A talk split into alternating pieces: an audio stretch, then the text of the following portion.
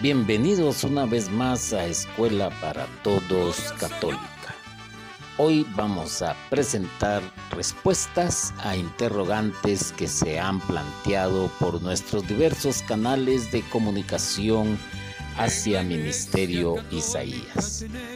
Búscanos en las redes sociales y en los podcasts colocando en tu motor de búsqueda hashtag Ministerio Isaías Católico. Damos la primera respuesta a lo que significa hábito. Etimológicamente es una palabra que viene del latín habitus, de habere, tener posesión. Y este hábito puede ser una cualidad buena o mala, que es difícil de cambiar y que dispone a la persona hacia el bien o hacia el mal. Los hábitos naturales son la realización parcial de nuestras potencias. Los hábitos añaden a la naturaleza dándole la facilidad de acción de manera que la facilidad de acción intensifica el hábito y el hábito facilita la acción. Los hábitos se adquieren por la repetición y se pierden por el desuso o por actos contrarios. Los hábitos moralmente buenos son virtudes, los malos son vicios, vestido o traje que llevan algunas órdenes religiosas que también se les conoce con el nombre de hábito. por nuestros pastores, por los sacerdotes. En las Sagradas Escrituras aparece también la palabra Hades, que hoy en día se ha ido perdiendo este nombre porque las nuevas traducciones lo han simplificado a un lenguaje más propio de la cultura de cada nación o cada pueblo. En la mitología griega, Hades alude tanto al antiguo inframundo griego como al dios de este. La palabra hacía referencia en Homero solo al dios, siendo el genitivo Aidou un elisión para designar ubicación, que significaría en este sentido la casa o dominio, de propiamente de Hades. Finalmente, también el nominativo llegó a designar la morada de los muertos. Hades también era llamado Plutón, nombre que los romanos latinizaron como Plutón. Los antiguos romanos asociaron a Hades Plutón con sus propias deidades tónicas, Dispater y Orco, el dios etrusco equivalente era Aita. El término Hades para los cristianos y en el Nuevo Testamento griego es paralelo al hebreo Sheol, que significa tumba o pozo de suciedad, y alude a la morada de los muertos. El concepto cristiano de infierno se parece más al tártaro griego, una parte profunda y sombría del Hades usada como mazmorra de tormento y sufrimiento. Hemos aprendido entonces algo más sobre lo que significa Hades.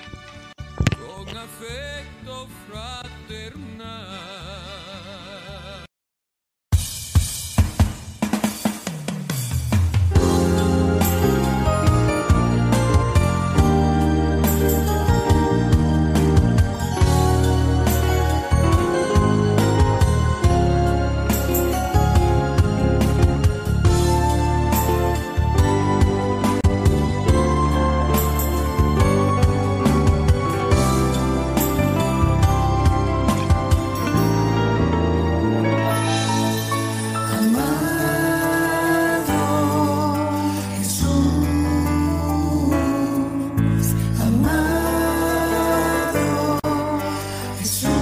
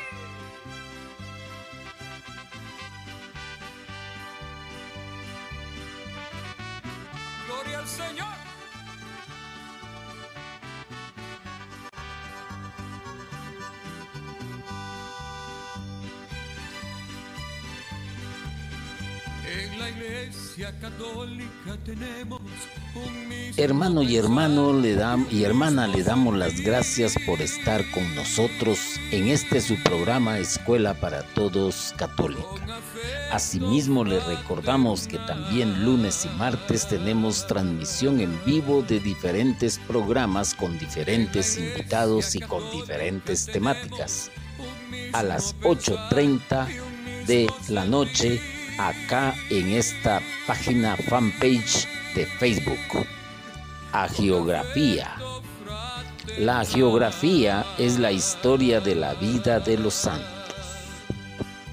Aunque el término se utilizaba únicamente para este fin en la tradición cristiana de sus orígenes, e incluso se refería más propiamente al estudio colectivo de los santos, vidas santos, en vez de uno en particular.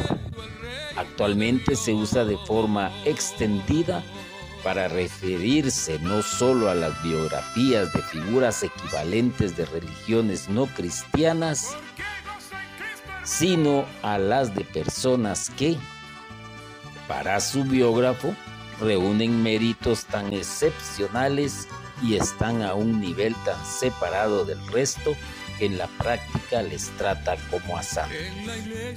El uso del término en estos casos suele ser peyorativo por quien quiere criticar la falta de objetividad del autor.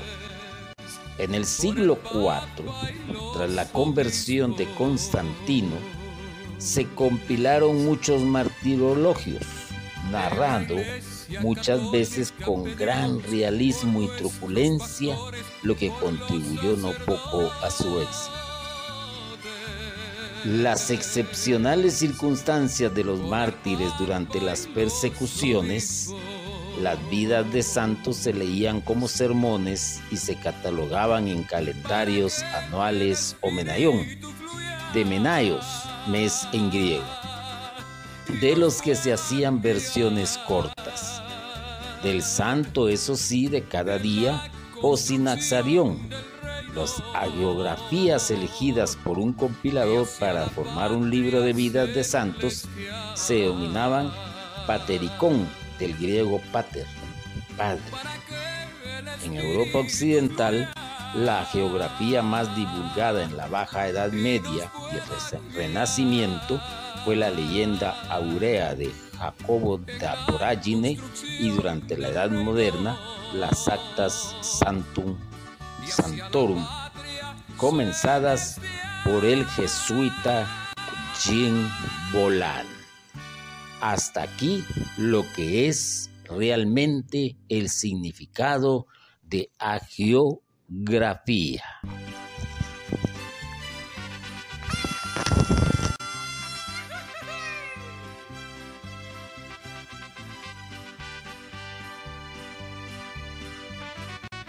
Si usted es seguidor de Ministerio Isaías Católico en nuestras redes sociales, únicamente le podemos decir que Dios le bendiga abundantemente y que usted sabe muy bien que aquí encuentra la palabra de Dios, encuentra formación y al mismo tiempo va adquiriendo conocimiento.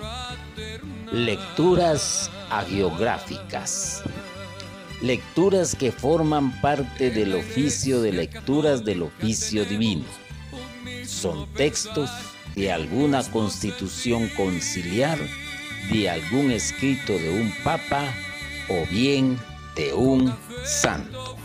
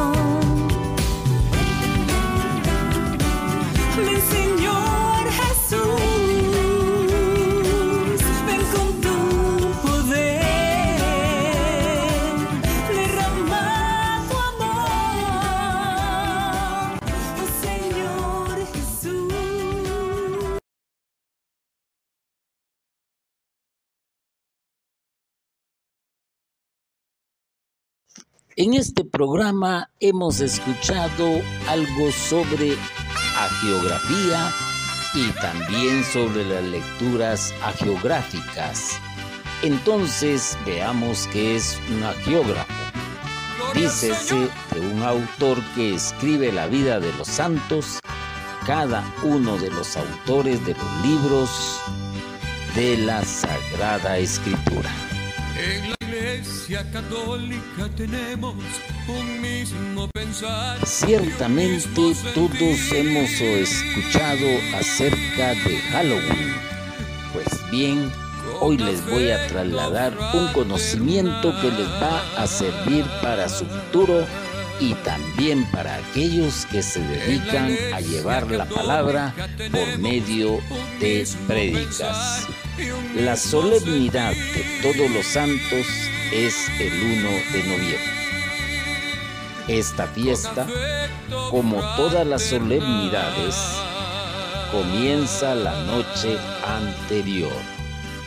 Por eso, a la noche del 31 de octubre se le llama en el inglés antiguo All Hallows Eve, que significa víspera de todos los santos. Más tarde, All Hallows Eve se abrevió a Halloween, pero como las celebraciones de un pueblo reflejan su cultura y su fe, Halloween dejó de ser una fiesta cristiana para convertirse en una fantasía de brujas y fantasmas. Recuerde usted entonces que la noche anterior a todos los santos existía la palabra en el inglés antiguo All Hallows Eve. Póngale muy bien y atención y después se comprimió a Halloween donde ya perdió el sentido de víspera de todos los santos. En la iglesia católica pedimos por nuestros pastores. Hemos llegado al final de Escuela para Todos Católica. Esperamos haberle respondido sus interrogantes a los hermanos y hermanas y comunidades que han dejado sus preguntas. Nos vemos la próxima semana para que usted siga conociendo más acerca de lo que usted quiere saber, amparados bajo las sagradas escrituras y el magisterio de la iglesia.